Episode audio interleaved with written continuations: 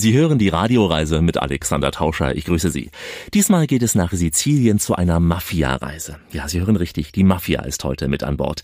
Uns begleitet ein Mann, der in einer Mafia-Familie aufgewachsen ist und heute Krimis über reale Mafia-Fälle schreibt. Ein Mann, der Sizilien sehr gut kennt, Claudio Michele Manzini. Claudio erzählt uns über seine Bücher, über die Mafia, über die Hintermänner und er stellt uns sein Sizilien vor, abseits der Touristenpfade. Geheimtipps, was Kultur, was Natur und was Geschichte betrifft, die hören Sie heute hier in dieser dieser Radioreise. Dann machen wir uns auf den Weg nach Neapel und auch hier hat die Mafia ihre Hände im Spiel, aber eine ganz andere. Was man in Neapel sehen sollte und äh, wo man besser nicht hingeht, Sie erfahren es hier bei uns. Und dann machen wir uns auf den Weg in die Heimat von Claudio an den Lago Maggiore. Unterwegs halten wir noch kurz in Rom, auch in Bologna und in Mailand. Ciao ragazzi, io sono Claudio Michele Mancini un italiano vero. Adesso io parlo con eh, Alexander, noi abbiamo adesso un interview dall'Italia Grazie. Also heute interessante Innenansichten aus Italien, dazu der Klang dieses Landes. Gleich geht's los zu den Mafiosis. Bei uns aber sind Sie, meine Damen und Herren, ganz sicher. Also ich freue mich auf Sie. Das ist die Radioreise, die Sie zu neuen Horizonten bringt und damit Reiselust wecken soll. Im Studio Alexander Tauscher. Willkommen hier bei uns in dieser Show. Heute eine etwas andere, vielleicht ja für Sie ungewohnte Reise. Eine Reise im Zeichen der Mafia. Keine Angst, bleiben Sie ganz kommod. Uns begleitet lediglich einer, der die Mafia sehr gut kennt. Claudio Michele Mazzini. Ihn lernte ich mal zufällig auf einer schönen Reise in Österreich kennen. Die Sympathie verband uns gleich und wir beschlossen gemeinsam eine Radioreise durch Italien zu gestalten mit eben dem Schwerpunkt Sizilien. Claudio wird uns heute sein Sizilien vorstellen. Unbekannte Orte, sehenswerte Orte und eben das, was zu Sizilien dazugehört. Die Mafia. Ja, spannende Geschichten von ihr und äh, vor allem über sie. Denn Claudio ist Krimi-Autor und greift reale Mafia-Geschichten auf. Jetzt im Ruhestand nach einer langen Weltreise, die er absolviert hat. Du bist um die Welt gereist, dein ganzes Berufsleben lang, hast dich dann zur Ruhe gesetzt. Ähm, wenn du mal ein paar Stationen beschreibst deiner beruflichen und auch privaten Weltreise? Du lieber Gott, das wird eine lange Geschichte. Also beruflich war ich als Unternehmensberater zwangsläufig viel unterwegs, weil ich eine internationale Unternehmensberatung hatte und Kunden auf der ganzen Welt, also von Asien über Europa bis Amerika. Und der Sitz war damals San Francisco Dort habe ich gleichzeitig auch an der Universität gelehrt und habe sozusagen als zukunftsbildende Maßnahme dann eine Unternehmensberatung parallel gegründet. Und das hat mich eben rund um die Welt geführt. Und dann nach vielen Jahren zurück nach Deutschland gekommen. Ja, die Irren und Wirren und Frauen, die haben mich dann irgendwann nach äh, Deutschland äh, gebracht und hier bin ich dann hängen geblieben und ich äh, fühle mich heute auch sehr heimisch in München. Bei einer reizenden Frau, wie man sagen muss. Äh, unbedingt, sie ist das Wichtigste in meinem Leben. Wie kam dann der Entschluss nach diesem doch sehr aufregenden Leben, sich im Ruhestand, sich dem Thema Mafia zu widmen? Naja, also ich bin in diesem Milieu groß geworden und äh, mein Vater war einer ganz äh, wichtigen Männern in dieser ehrenwerten Organisation. Er hat mich dann in eine Klosterschule gesteckt, weil die Mafiosi ja nicht nur brutal, sondern auch sehr gläubig sind, was als Widerspruch erscheint, aber in Wahrheit keiner ist. Und ich bin im Kloster Montevenaro sozusagen durch meine Schullaufbahn äh, gegangen, bis zur Matura, habe dann in München studiert. Meine Mutter war Deutsche und bin zweisprachig groß geworden und daher bin ich in beiden Sprachen zu Hause. Das heißt, als Kind wusstest du, dass dein Vater Mafia-Boss ist in einer gewissen Weise und dass du deswegen im Kloster bist oder war das dir unbekannt zu der Zeit? Naja, als Kind nimmt man das ja ganz anders wahr. Man spürt nur, dass äh, man anders ist als andere Kinder. Äh, man ist beschützt, bewacht man hat ständig Bodyguards um sich herum und äh, man fühlt sich selber dann natürlich als äh, ungeheuer wichtig und bedeutend, aber mehr nimmt man da erstmal nicht wahr. Die Erkenntnis, die kommt natürlich mit zunehmendem Alter. Je älter man wird, desto mehr begreift man und desto anders sieht man dann auch das, was außenrum passiert. Und äh, als ich 15, 16, 17 war, da war das klar, was mein Vater machte. Wie hast du reagiert, als du es wusstest? Ich habe das als Normalität begriffen. Das äh, war völlig normal. Meine Schwester und mein Bruder und ich, wir haben äh, ja bei befreundeten Familien Urlaub gemacht, in deren Domizilen, die ja meist sehr exklusiv waren. Und so habe ich natürlich auf die Art und Weise viele, viele Freunde meines Vaters von Kindesbeinen an kennengelernt. Und die Verbindungen sind zum Teil bis heute geblieben. Das waren alles diese ehrenwerten Herren, mehr oder weniger, wie man sich vorstellt, in schwarzen Anzügen und Sonnenbrille? Äh, nee, die tragen nicht unbedingt schwarze Anzüge. Äh, das ist ein Klischee. Die sind angezogen im Freizeitlook und man kann sie von den normalen Menschen nicht unterscheiden. Also die geben sich teilweise sehr zurückhaltend, weil es ein Gebot gibt in der Mafia, nicht auffallen. So wie die Klischees ähm, in den Filmen zu sehen sind, dass die Mafia in reinen Luxus schwelgt und mit großen Autos durch die Gegend fährt und Luxuswillen hat. Das ist äh, wirklich völlig übertrieben und romantisiert, möchte ich mal sagen. Ja, Sie merken es schon, hier spricht einer, der kennt sich aus. Claudio kennt sich aus im Milieu dieser ehrenwerten Gesellschaft, der Mafia. Ein Mann, Claudio ist das, der mal sagte, würde der Mensch beim Blick in den Spiegel statt des Ebenbildes seinen Charakter sehen, so mancher würde sich zu Tode erschrecken.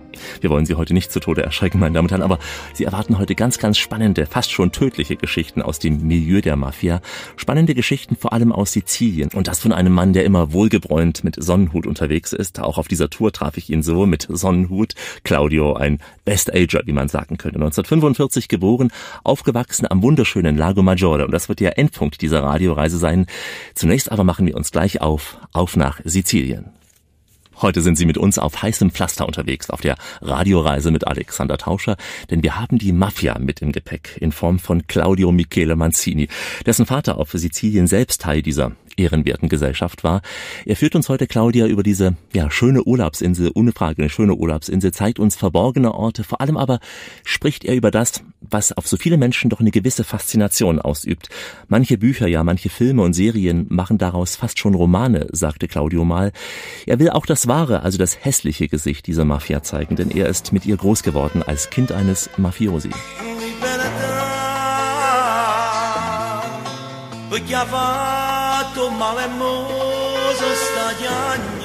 Was macht dann so ein Mafia-Boss oder was hat dein Vater gemacht? Es sind ja sicher nicht alle Mafia-Männer mordende Ungeheuer. Es sind ja sicher Geschäftsleute, die einfach irgendwelche geschäftlichen Interessen vertreten. Wie muss man sich das vorstellen, die Mafia, in Person eines solchen Mannes zum Beispiel?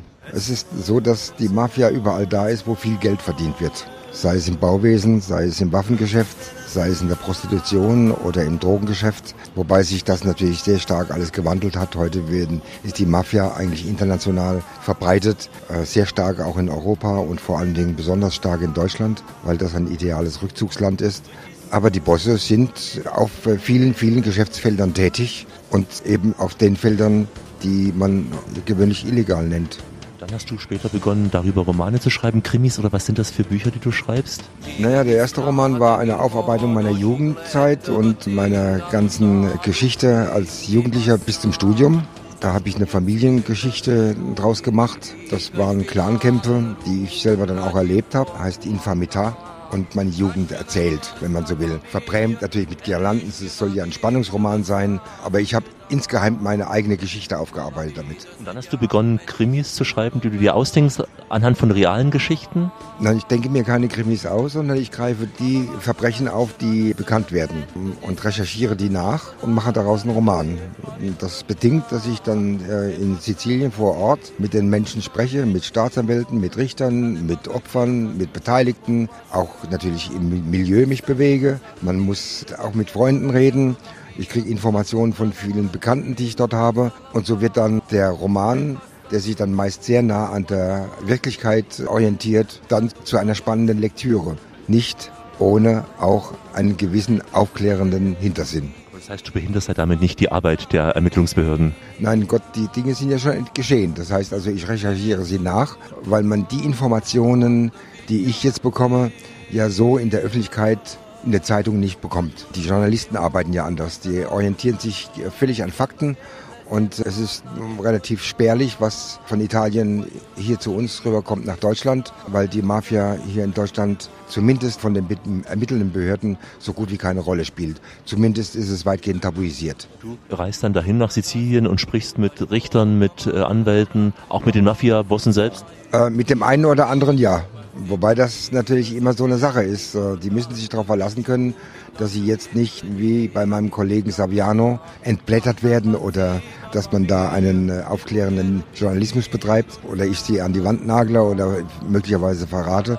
Das ist dann eher so wieder die Geschichte, dass sich die Leute bauchgepinselt fühlen. Das ist ja so eine ganz ambivalente Geschichte. Auf der einen Seite freuen die sich, wenn man über sie schreibt, weil sie das, was sie selbst tun, als völlig normal und auch wichtig halten. Und auf der anderen Seite aber sehr stark darauf bedacht sind, dass keine Namen genannt werden oder dass sie nicht in irgendeiner Form der Justiz zum Opfer fallen. Also das ist durchaus ein Gang auf der Rasierklinge. Denn mit der Mafia anlegen will sich auch Claudio nicht. Er will nicht zur Zielscheibe werden, ist ja ganz klar, sondern Beobachter bleiben und daher braucht er auch ein gewisses Vertrauensverhältnis zu dieser ehrenwerten Gesellschaft, was nicht immer sehr einfach ist. Kommt auf die Clans an. Also solange ich mich in bekannten Gewässer befinde, wo ich die Leute kenne, schon aus der Jugend, da wissen die, wie die mich einschätzen können. Also da passiert nichts.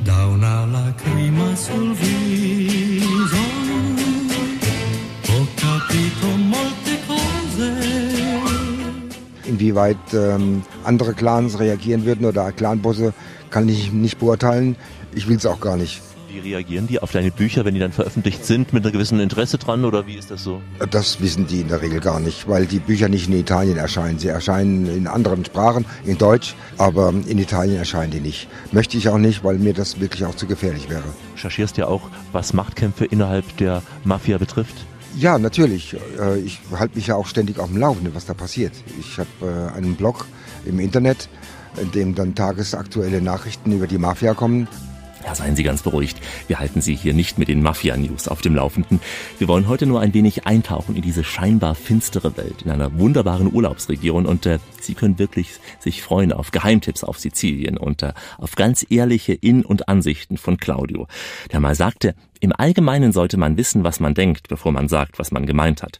Verwirrend ist, dass manche etwas sagen, was sie zu wissen glauben und sich nichts dabei denken. Wieder andere wissen nichts, behaupten aber, sie hätten sich dabei etwas gedacht, wenn sie etwas gesagt haben. Am schlimmsten sind jene, die das Gegenteil von dem glauben, was sie sagen, meinen aber, sie wüssten, was sie gedacht haben. Also ich glaube fest daran, dass diese Reise gleich weitergeht. Bleiben Sie dran. Ob Gangster oder ehrliche Maus, hier hören alle zu. Das ist die Radioreise mit Alexander Tauscher. Grüße Sie.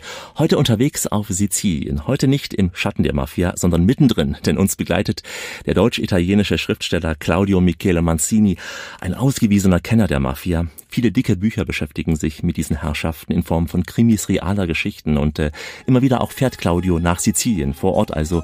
Heute nimmt er uns mit auf diese wunderschöne Urlaubsinsel ganz im Süden von Italien, auf der wir zunächst aber noch die dunklen Ecken aufspüren.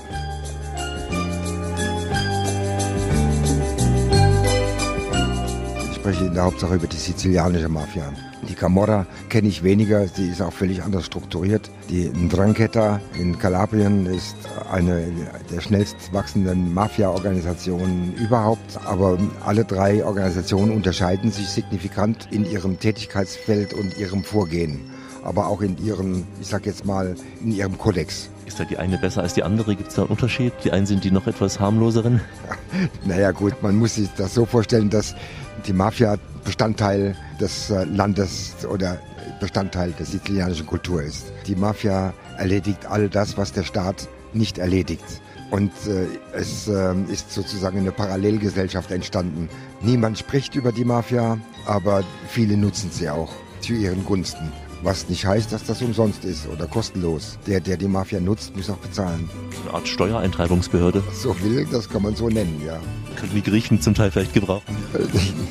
Ich möchte da keine Ratschläge geben. Stanotte quanti baci amore, uno a te, due a me, finché l'alba non verrà. Stanotte quanti abbracci ancora, uno a te, due a me, sembra un sogno ma in realtà. Ein Fall hat ja auch wirklich bei uns in Deutschland für Schlagzeilen gesorgt. Schon vor vielen Jahren, eigentlich Jahrzehnten, war der Fall Falcone, der Bombenanschlag. Kanntest du ihn persönlich? Warst du auch in diesem Fall betraut? Wie war dein Verhältnis zu ihm? Nein, ich kannte Falcone nicht. Ich kannte auch nicht Borsolino nicht. Aber ich weiß natürlich, was passiert ist und ich habe das dann ziemlich interessiert auch verfolgt. Es ist ein, ein, ein, richtiges Drama gewesen, was da passiert ist. Der Falcone ist ja in die Luft gesprengt worden mit seinen Leibwächtern und mit seiner Frau. Es war äh, die Kampfansage der Mafia gegen die Justiz. Das war der Hintergrund. Die Mafia hat einen regelrechten Kampf geführt gegen äh, die gesamte italienische Justiz. Sicher da auch für Verunsicherung dann gesorgt, ja. Ja, natürlich hat es für viel Verunsicherung gefühlt. Aber es gibt sehr, sehr viele Menschen, die äh, die Mafia als durchaus auch hilfreich halten in Italien. Man muss nicht anders äh, erklären, wie sich die Mafia etabliert hat. 1945 landeten die Amerikaner in Sizilien, 44, 45, hatten dann Probleme mit der Logistik und haben dann in Alcatraz einen sitzenden Lucky Laciano geholt, dass er ihnen die logistischen Probleme löst und ihm dafür die Freiheit versprochen. Der Lucky Laciano hat also sofort seine ehemaligen Freunde animiert und wieder kontaktiert und mit denen Geschäfte gemacht und Verbindungen gestärkt, was äh, dazu führte, dass drei, vier Jahre später 80 Prozent aller Bürgermeisterämter mit Mafia-Bossen besetzt waren. Und diese Mafia-Bosse, diese Mafiosi haben reüssiert in der Politik und haben Karriere gemacht. Und heute ist die italienische Politik durchsetzt von Mafiagrößen. In deinem Buch Malavita schreibst du ja auch, dass sogar europäische Regierungen zum Teil verwickelt sind in die Mafia, zumindest gute Geschäftsbeziehungen hatten oder haben. Na, zumindest unbewusst auch, dass die Mafia durchaus auch in der Umweltpolitik eine gewisse Rolle spielt, also da auch nicht immer sehr löblich auftrat? Ja, das behandelt ja mein Buch Il Bastardo, äh, die Umweltskandale, die hier teilweise auch sehr unter dem Deckel gehalten werden, weil das natürlich eine brisante Geschichte ist. Dann kommt ja immer wieder das Problem auf, wo entsorgt man den Atommüll? Und äh, wenn man bedenkt, wie viel Atommüll jährlich anfällt und es dafür absolut keine Endlager gibt und in Deutschland ja ein Endlager nach dem anderen abgelehnt wird, wo man sucht, muss man sich dann tatsächlich fragen, wo landet das Zeug? Es ist aber längst bekannt, dass die Amerikaner und die Russen schon seit den 60er Jahren das Zeug entweder in die Beringsee oder in, in, den Atlantik reinwerfen und dort entsorgen. Und das schon seit 40, 50 Jahren. Und jetzt, was durch den äh, Abbau von Atomkraftwerken entsteht in Deutschland, weiß ich aus der Vergangenheit, und da gibt es ja auch den Skandal, der dann äh, offenkundig wurde, dass im Mittelmeer vor den schönsten Küsten über 30 Schiffe versenkt worden sind mit hochstrahlendem Müll und mit hochtoxischem Müll. Und das vor den schönsten Stränden Italiens. Nur das ist natürlich ein Tabu.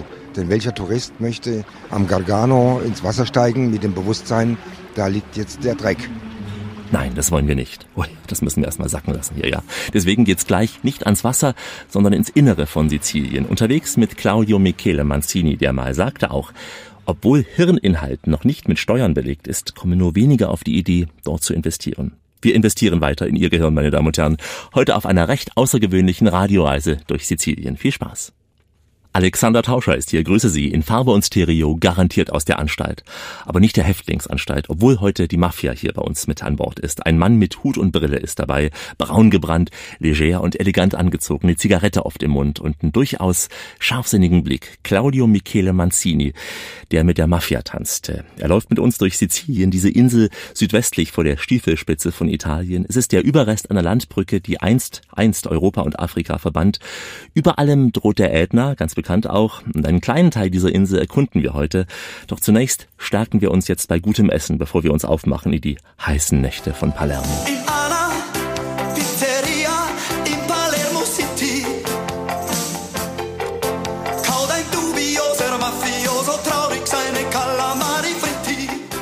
Dann äh, reisen wir mal als Tourist jetzt durch Sizilien und beginnen mit dem, was in Italien eh groß geschrieben wird, in Sizilien sicher auch, das gute Essen. Auch da bist du Experte, Claudio. Ich bin, was den Genuss angeht, äh, möglicherweise ein Experte. Wobei ich überzeugt davon bin, dass äh, die einzige Esskultur, die es in Europa gibt, das ist die italienische.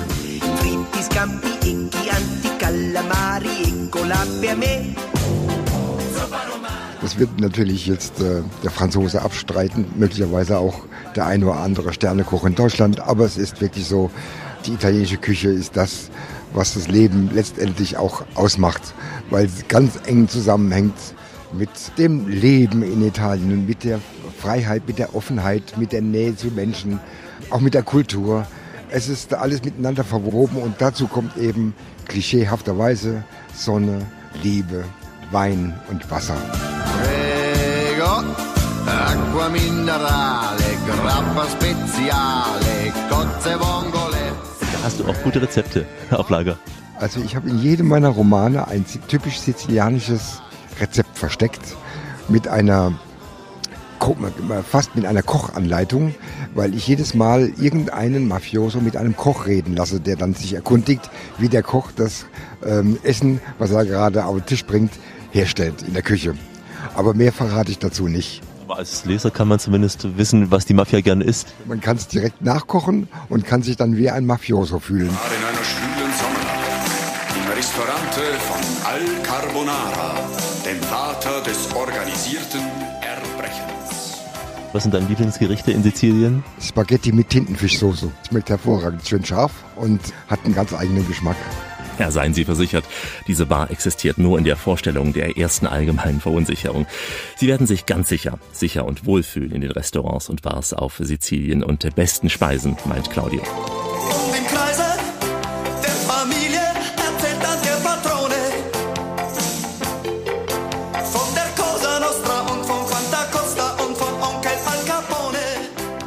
Wenn ich jetzt als Tourist nach Sizilien komme, ganz, ganz geruhsam Urlaub machen will, vielleicht ein paar Altstadtbesuche absolvieren will, aber im Prinzip am Strand liegen will, spüre ich da in irgendeiner Form die Mafia? Ne, wenn Sie es nicht wissen, spüren Sie es nicht. Äh, abgesehen davon ist jeder Tourist der Mafia willkommen, weil der Tourist ja Geld bringt. Insofern wird das auch nicht bemerken. Er kann es, wenn er die Augen aufhat, dann merken, wenn er abends am Meer entlang flaniert in seine Kleinstadt, wo die ganzen dunkelhäutigen Menschen sitzen mit irgendwelchen Handtaschen und äh, Turnschuhen und Schuhen und äh, falschen Uhren. Die arbeiten fast immer dem Mafia-Boss zu. Der bezahlt die, gibt ihnen die Ware und die müssen arbeiten und wenn die Carabinieri kommen, dann wird schnell abgeräumt und dann verschwinden die wie von Zauberhand.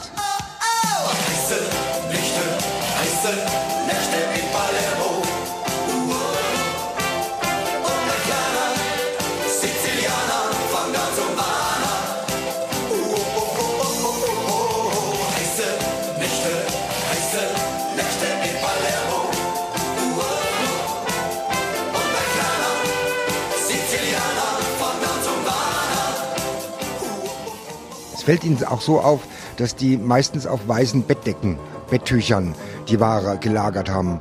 In Italien gibt es ein Gesetz, solange ich meine Ware noch tragen kann, darf ich sie auch mehr oder weniger anbieten. Es kann mir niemand verbieten, die Ware äh, mit herumzutragen. Ähm, das ist wie so ein Bauchladengeschäft. Ne? Aber ich darf sie halt nicht auslegen.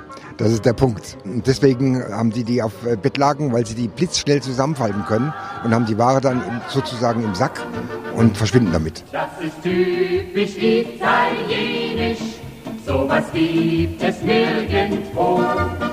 Das ist typisch italienisch, von Sizilien bis zum. Und im Prinzip treten die nie offen auf. Die würden sich nie sozusagen so präsentieren, dass man sie erkennt. Das ist nicht Stil der Mafia. Die Mafia ist wie eine schweigende Mauer.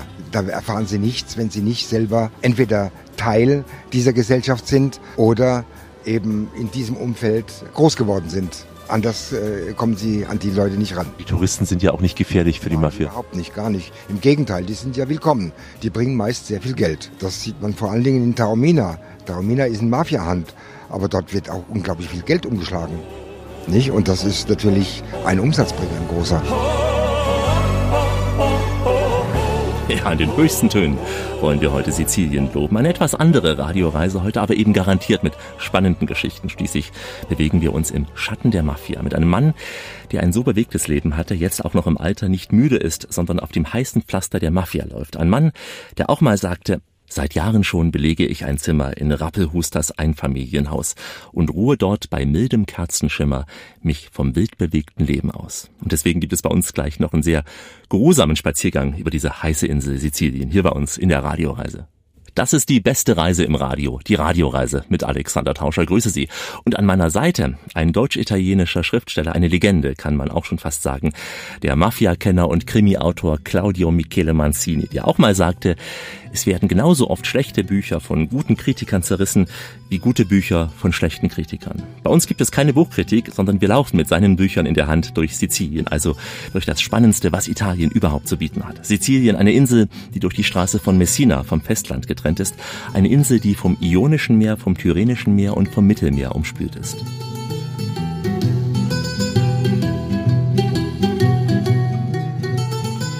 Sizilien ist eine magische Insel. Und wenn ich jetzt nicht in die äh, klassischen Touristenpfade trete, was nicht heißt, dass ich die eine oder andere Sehenswürdigkeit unbedingt ansehen sollte, dann kann man eine Insel erleben, die einen völlig in den Band zieht, weil sie so vielseitig ist.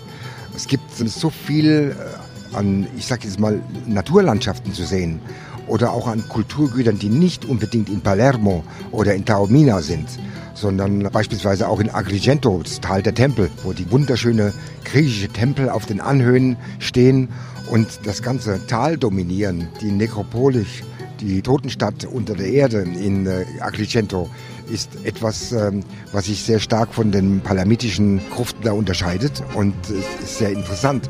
Paco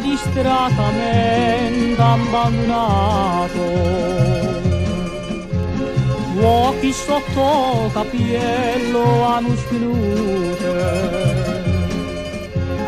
Mani indossata e povero a capo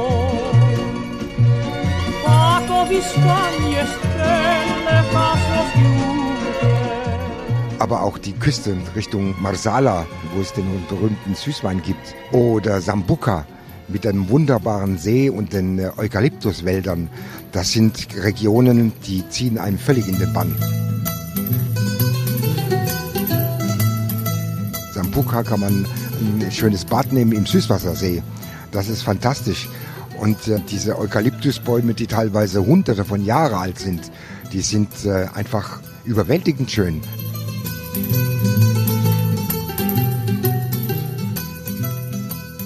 wenn man im Februar, März nach Sizilien geht zur Mandelblüte. Das ist ein fantastisches Erlebnis. Oder die Concha d'Oro. Das ist, liegt vor den Toren von äh, Palermo, die fruchtbarste Gegend von äh, Sizilien, wo alles wächst, von der Zitrone über Orangen, über alle möglichen Früchte. Das ist eine Reise wert. Also es gibt tausend wunderschöne Ecken. Man muss sich nur ein bisschen bemühen und mal etwas aus den ausgetretenen Pfaden der Touristen gehen. Genau das versuchen wir heute.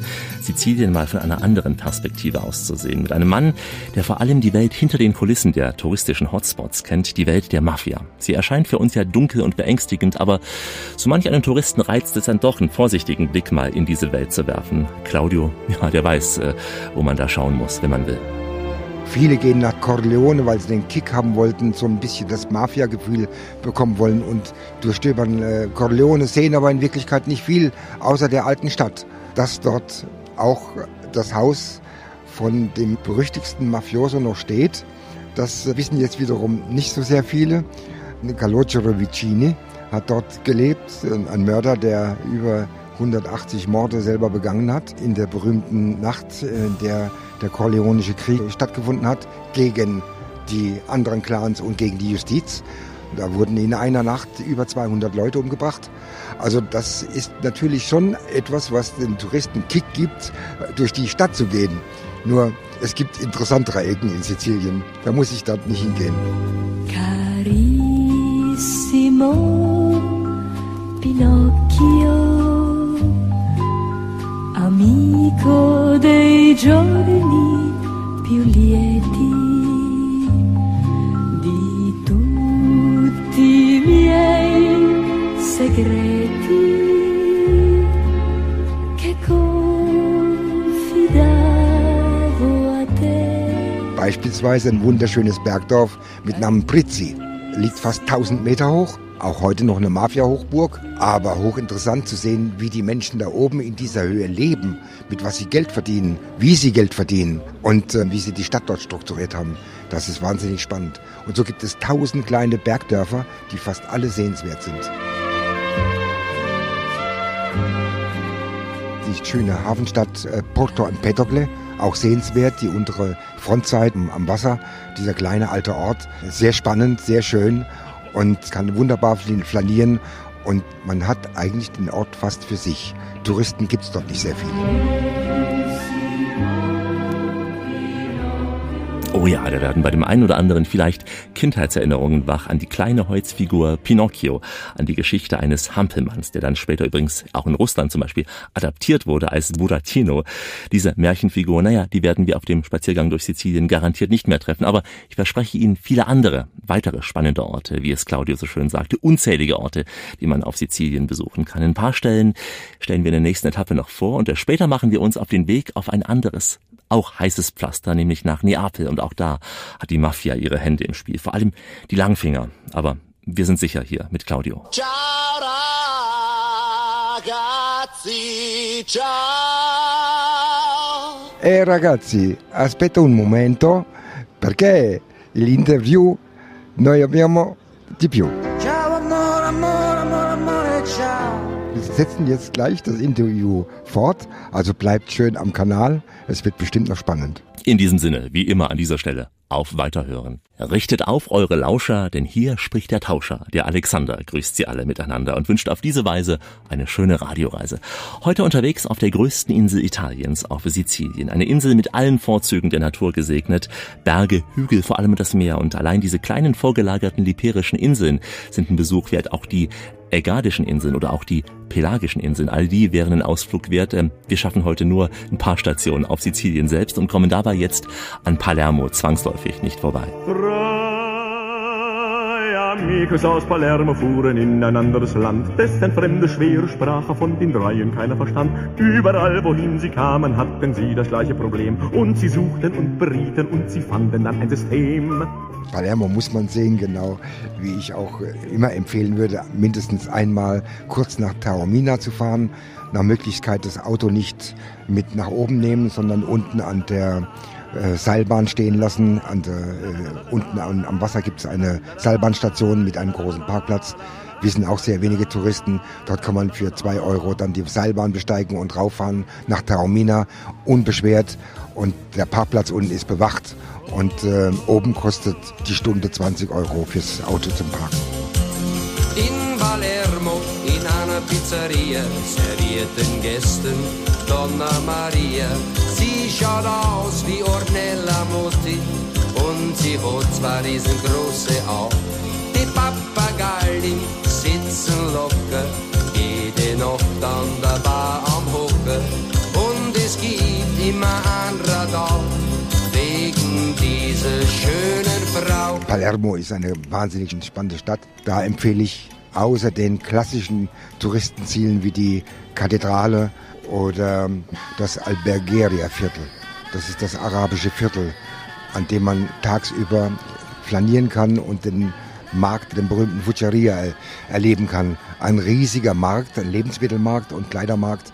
Da kann man stundenlang spazieren gehen und es ist wirklich sehr spannend. Das ist Italien, das ist Amore, Signorina e Signore. Das. Es lebe das Klischee von Amore in Italien. Über die großen Tiere, die hier auf der Insel ihr Wesen oder auch Unwesen treiben, da haben wir ja schon gesprochen. Die kleinen Tiere sind noch nicht erwähnt worden. Früher gab es hier sogar mal Wölfe und Füchse. Kann man sich kaum vorstellen, aber früher gab es hier auch mehr Wald auf Sizilien. Der wurde vielerorts doch gerodet und äh, damit wurden auch diese Wildtiere ausgerottet leider. Dafür haben sich ein paar andere Tiere hier gehalten, und zwar Reptilien, drei verschiedene Arten von Landschildkröten, falls Sie mit denen mal Konversation betreiben wollen. Es gibt die sizilianische Sumpfschildkröte, die maurische und auch die griechische Landschildkröte. Freut sich sehr auf Ihren Besuch. Mit ein paar Eidechsen können Sie auch noch in Kontakt treten. Auch Geckos soll es hier geben, und zwar Geckos der algerischen Art. Auch der Sandläufer aus Algerien ist hier zu Hause. Wer kennt ihn nicht, diesen Sandläufer? Ja, inzwischen gibt es zwei Ströme, die über Sizilien fliegen. Zum einen sind es die Zugvögel von Nord nach Süd und auch von Süd nach Nord wieder. Und das ist ein weites, aber auch trauriges Feld. Ähm, so manch ein Bootsflüchtling, der will aber nur von Süd nach Nord. Unsere letzte Etappe auf Sizilien ist jetzt Messina. Die Stadt wurde so oft besungen. Die Stadt auf Sizilien, die ja fast schon den italienischen Stiefel küsst. Eine Stadt, die schon fast 3000 Jahre alt ist, aber nicht der große Tipp von Claudio, wie Sie gleich hören. Messina hat eine wunderschöne Altstadt, sehr lebendige Stadt, gibt aber nicht so sehr viel her, weil es eine Stadt ist, die stark vom Hafen lebt. Messina ist ja die Grenze rüber nach Reggio Calabria und es ist dort viel zu hektisch. Also ruhig einkaufen oder flanieren kann man dort nicht so unbedingt. Oh Carolina, wo bist du, Lina? Ich seh dich noch handeln mit den Mandeln in Messina.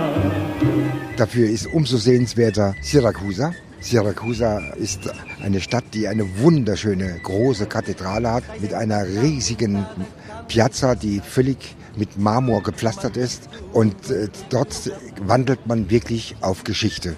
Das ist ein empfehlenswerter Ausflug. Urlaub würde ich dort nicht unbedingt machen. Zu viel Trubel. Also ich meide den Trubel, also das ist jetzt eine ganz persönliche Meinung. Also ich gehe bestimmt nicht dorthin, wo die Touristen sich drängen. Es gibt so ein paar Plätze, wo ich nicht hingehe. Venedig zum Beispiel, das mir einfach zu voll. Und dazu gehört auch Taormina, da gehört auch der Cinque Terre. Das sind Völkerscharen, die da durch die Dörfer getrieben werden. Das macht keinen Spaß.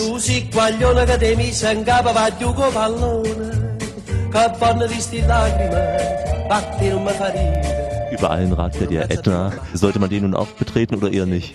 Ja, wenn man eine, eine resistente Nase hat, ist das natürlich sehr spannend.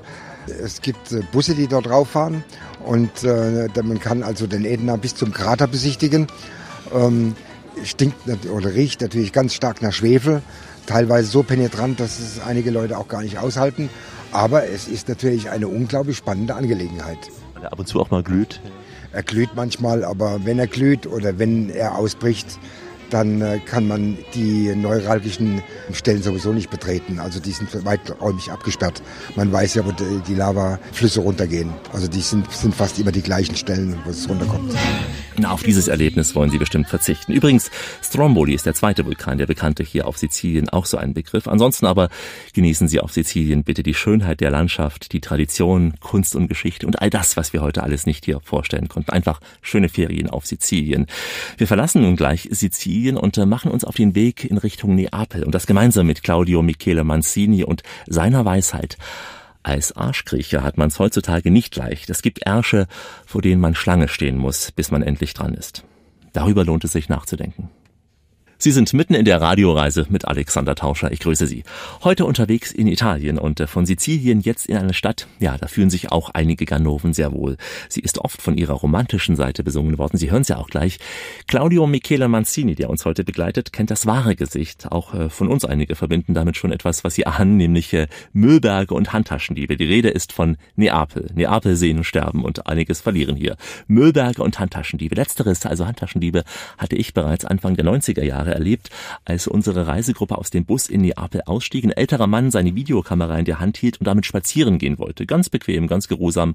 Ein Motorradfahrer kam ganz schnell, erleichterte den Touristen um sein Handgepäck und war mit dem Motorrad verschwunden. Also Diebe und Müllberge. Ist das Klischee? habe ich Claudio gefragt, während Dean Martin uns das romantische Neapel vorschwärmt. Napoli, Napoli, Napoli. Citadel of love nestled in the heart of Italy. Müll gibt es in äh, Neapel jede Menge. Und das, was äh, du gerade angesprochen hast, das sind die sogenannten Skipatori. Das sind äh, Motorrollerfahrer. Da sitzen zwei Leute drauf und der hintere greift im Vorbeifahren nach der Handtasche kann unter Umständen ziemlich schmerzhaft werden, weil viele Frauen natürlich reflexartig ihre Handtasche festhalten wollen und sich dabei üble Verletzungen zuziehen.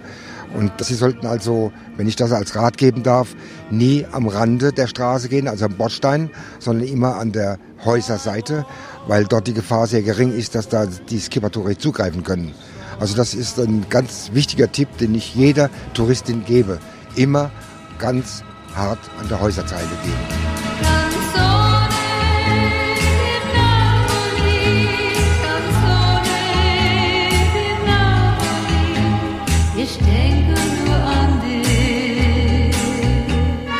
Dann sollte ich auch keine Alleinausflüge in der Nacht machen durch die Altstadt. Das ist auch etwas, da biete ich mich ja geradezu als Opfer an. Und nach Möglichkeit immer in Gruppen unterwegs sein, wenn ich mich in der Altstadt bewege. Nachts vor dem Tor spielt so mancher Signor Mandolino. Denn in Neapel erwacht wie ein Wunder bei Nacht in Amor. Neapel ist eine wahnsinnig spannende Stadt, aber auch eine wahnsinnig schmutzige Stadt. Und äh, das Sprichwort einmal Neapel sehen und dann sterben, würde ich heute nicht mehr unterschreiben. Zwei kleine Italiener, die träumen von Napoli, von Tina und Marina. Die warten schon lang auf sie, zwei kleine Italiener, die sind so allein. Eine Reise in den Süden ist für andere schick und fein. Doch die beiden zu Hause sein. Aber die Ausflüge, die man von dort aus machen kann, nach Capri rüber oder so, das ist sicherlich etwas, was man gerne mal macht und was auch empfehlenswert ist. Die roten Segel im Hafen von Napoli. Capri für einen Tag, wunderschön. Kann man auch gut shoppen, wenn man genügend Geld hat. Die Kreditkarte sollte also gut belastbar sein, wenn man dahin geht.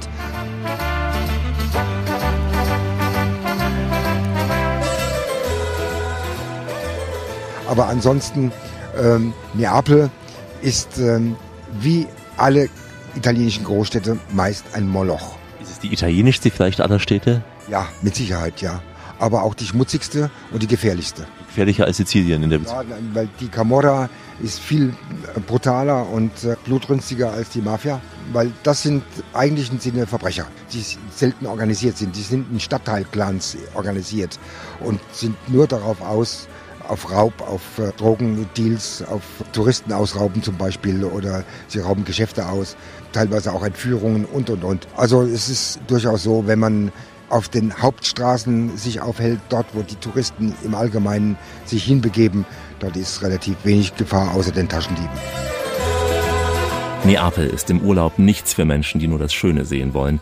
Denn Neapel hat auch das hässliche Gesicht, wie Claudio eben sagte. Nur ein paar Schritte vom Zentrum entfernt, da kommt man in eine ganz, ganz andere Welt, in Spaccanapoli, dem Stadtteil der Handwerker und kleinen Händler. Enge Gassen hier, aber nicht romantisch, sondern nur heruntergekommene Häuserschluchten sind das. Hier hängt die Wäsche von den Balkonen runter und die eine oder andere finstere Gestalt sitzt am Straßenrand. Also die Mafia lässt hier sicher grüßen. In diesem Fall die Camorra, das ist äh, eine andere Art der Mafia. Neapel ist eben auch das Armenhaus Italiens mit hoher Arbeitslosigkeit.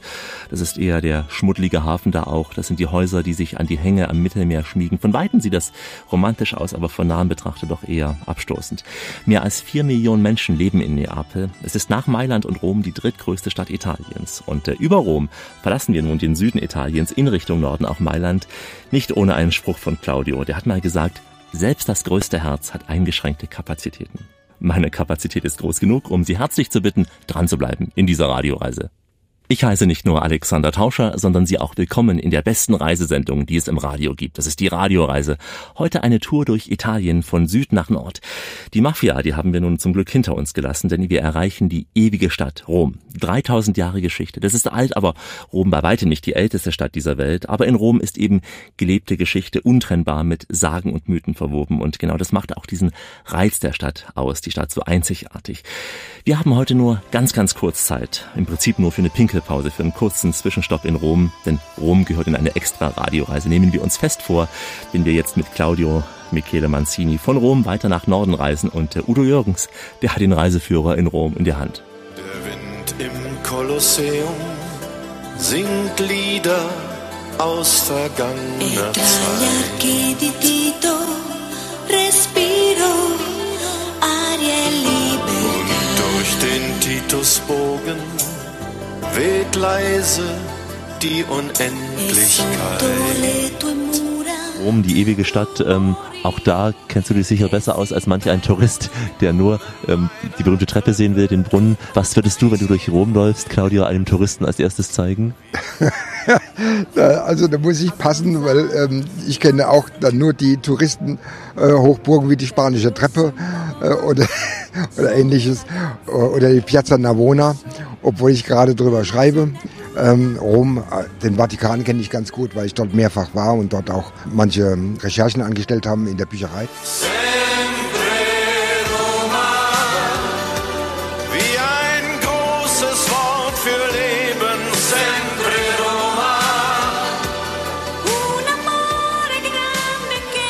Ansonsten sind diese riesigen Städte wie Rom für mich eher ein Grund gewesen, mich dort nicht lange aufzuhalten. Also ich kenne mich zum Beispiel sehr gut aus in Bologna, ähm, da war ich auch lange, und ähm, in Städten wie Florenz, äh, also Firenze Oder auch äh, in Apulien kenne ich mich sehr gut aus. Arrivederci Roma. Arrivederci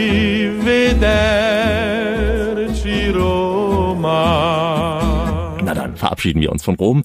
Es geht weiter nach Norden, von Rom nach Bologna, die fette Stadt. Hier gönnen wir Claudio mal eine kurze Zeit zum Alleinsein, zum Verschnaufen sicher bei einem Glas Wein und gutem Essen in Bologna. Tamara Venturi übernimmt für ein paar Minuten die Führung durch eine Stadt, in der das gute Essen das Wichtigste ist und damit auch unsere Stärkung dann auf dem Weg weiter nach Norden. Komm ein bisschen mit nach Italien, komm ein bisschen mit ans blaue Meer. Und wir tun, als ob das Leben eine schöne Reise wäre. Komm ein bisschen mit nach Italien. Benvenuti in Bologna, Un, eine wunderschöne Stadt und äh, die Hauptstadt vom guten Essen in Italien.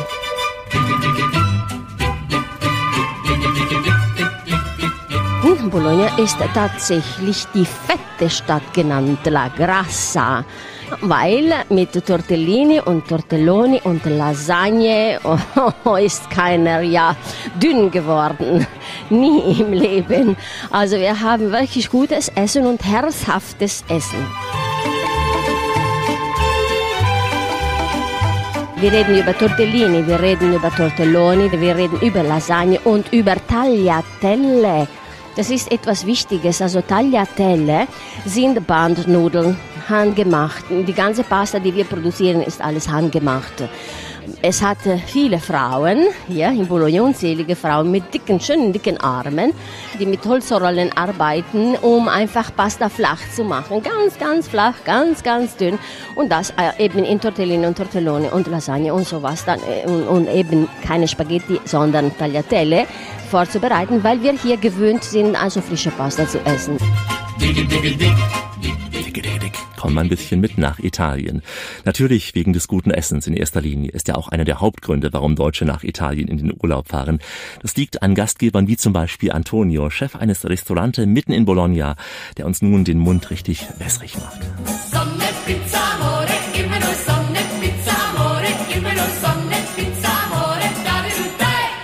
Allora, abbiamo mangiato spiedini con patate arrosto e pancetta. Pedini sind Spiechen mit ähm, Rostkartoffeln und gefüllt in Pancetta, sehr fein. Poi abbiamo mangiato dei crostini con i pomodorini essiccati al sole e parmigiano reggiano ripassati in forno. Das sind Crostini, kleine Brote, die dann im Ofen dann gebacken hat, mit ähm, kleine sonnengetrocknete Pomodorini, kleine Tomaten und kleine Parmigiano-Stücke drauf. Oh, lecker, lecker, lecker.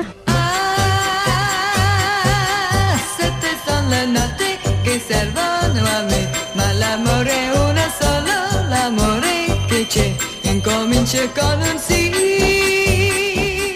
Poi abbiamo mangiato dei crostini con mozzarella, melanzane e zucchine grigliate ripassate in forno. Und dann schon wieder Crostini mit Mozzarella, Auberginen und Zucchini dann im Ofen gebacken. Non potevano mancare le crescentine tipiche bolognesi con della vogliare mortadella. Diese frittierten Brote, die wir in Bologna essen, in Bologna natürlich die fette Stadt, dann frittieren wir auch die Brote, ne? aber die schmecken ja toll mit Mortadella, aber die teufelig schmeckt.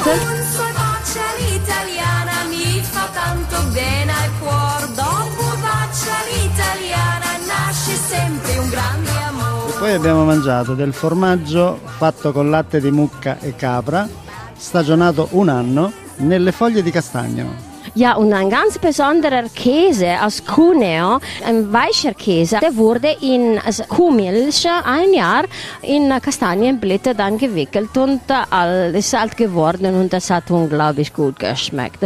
Bravo Antonio, bravo, bravo, bravo, bravissimo Antonio, mua, mua, mua, amore, amore, ci... Prima Sonne, Pizza und Amore für uns zwei. Sonne,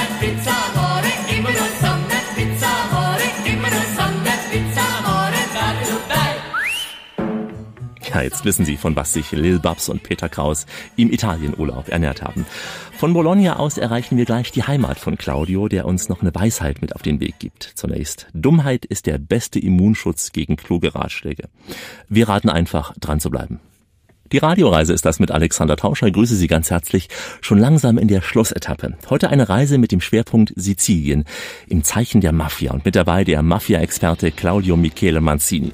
Wir haben uns jetzt Stück für Stück nach Norden gekämpft in Italien. Über das schmuddelige Neapel, das ewige Rom, das fettige Bologna geht es nun ins reiche Mailand. Zumindest ich verbinde mit Mailand der Reichtum, die Börse auch, die Mode, die Skala, eine fast schon nordeuropäische Stadt in Italien. Mailand ist äh, eine mondäne Stadt. Und wenn man jetzt den Zirkel von, von dem Dom auszieht und die wunderbaren Geschäfte in der Via Dante beispielsweise sich ansieht, das ist das Eldorado für Damen mit gut gefülltem Geldbeutel oder einer Kreditkarte ihres Mannes. Da kann man wirklich gut flanieren, man kann wunderbar einkaufen.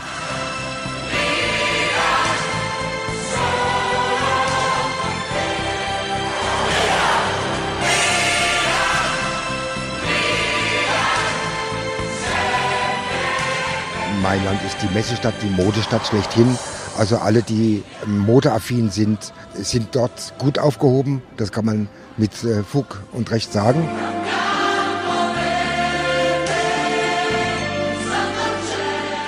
Außer dem Dom hat Mailand nicht sehr viel zu bieten.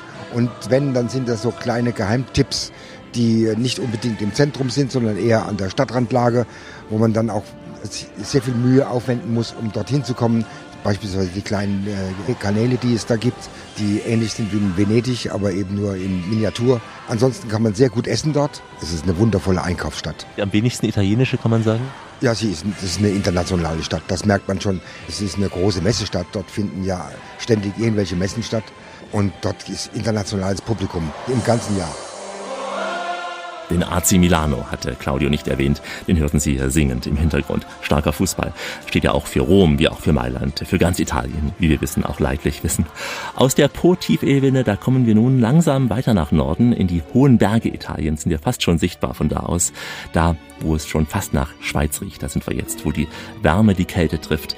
Dort, wo die Palmen vor der Kulisse des ewigen Eises wachsen. Wir erreichen den Lago Maggiore und damit die Heimat von Claudio, der uns heute von Sizilien bis hoch in den Norden Italiens begleitet. Lago Maggiore von Magnolien umblüht, blauer See meiner Liebe, der Liebe, die im Herzen blüht. Ich bin am Lago Maggiore groß geworden, in der Provinz Verbania, in Piemonte. Es ist der, der, kleine Stadt, der kleine Ort heißt Ogebbio, ist ein Bergdorf oberhalb von Intra und Palanza. Es ist ein kleines Dörfchen, das seine Ursprünglichkeit oben noch ganz und gar erhalten hat, mit ganz kleinen Ausnahmen. Mittlerweile hat man endlich mal eine etwas breitere Straße gebaut, um Ogebbio besser zu erreichen. Es gibt natürlich auch noch das Ogebbio unten am See. Das ist ähm, äh, Ogebbio sul also neben Giffa. Und dort bin ich groß geworden und habe meine Jugend verbracht. Ich besuche es immer wieder gerne, weil man von dort oben einen wunderschönen Blick hat über den ganzen See. Von äh, Isola Bella bis äh, rüber nach Canobio. Ein traumhaftes Wandergebiet für passionierte Wanderer. Sono io la tua donna, devi dirlo a tutto il mondo e ogni uomo che ti ascolta.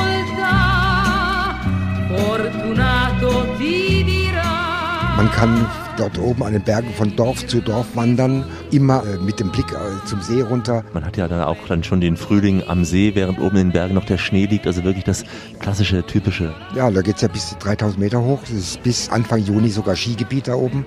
Die Skilifte gehen meistens noch bis Mitte Mai und für Skifahrer ein besonderes Erlebnis, weil dort auch wiederum nicht diese Massen von Menschen hinkommen.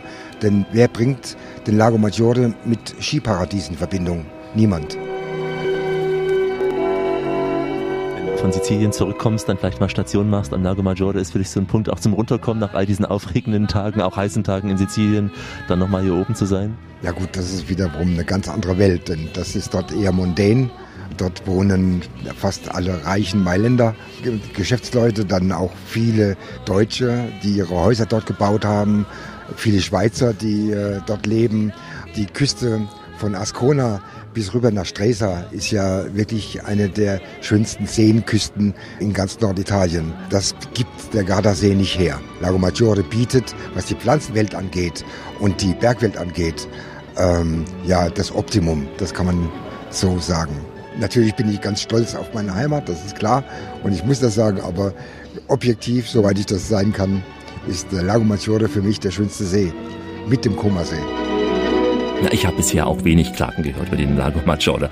Außer den Hinweis, dass es äh, nicht so ein klassischer Badesee ist. Also wenn Sie baden wollen, es geht nur an wenigen Stellen, hat mir auch Claudio gesagt. Wenn Sie in Italien baden wollen, dann eben gern in Sizilien, dort, äh, wo unsere Radioreise heute begonnen hat. Denn wir sind schon am Schlusspunkt einer Tour mit vielen Geschichten.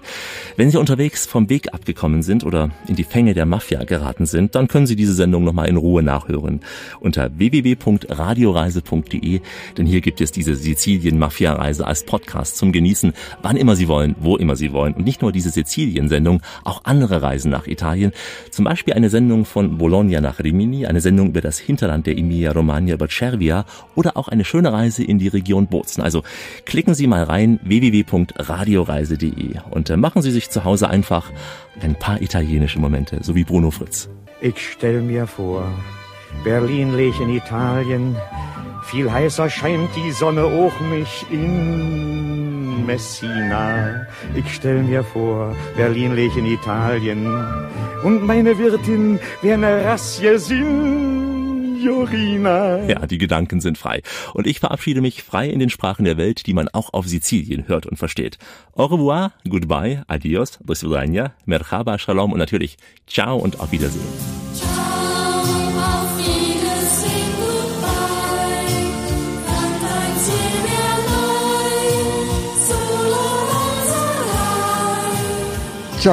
Noi abbiamo adesso un bel viaggio in Italia con Alexander Tauscher.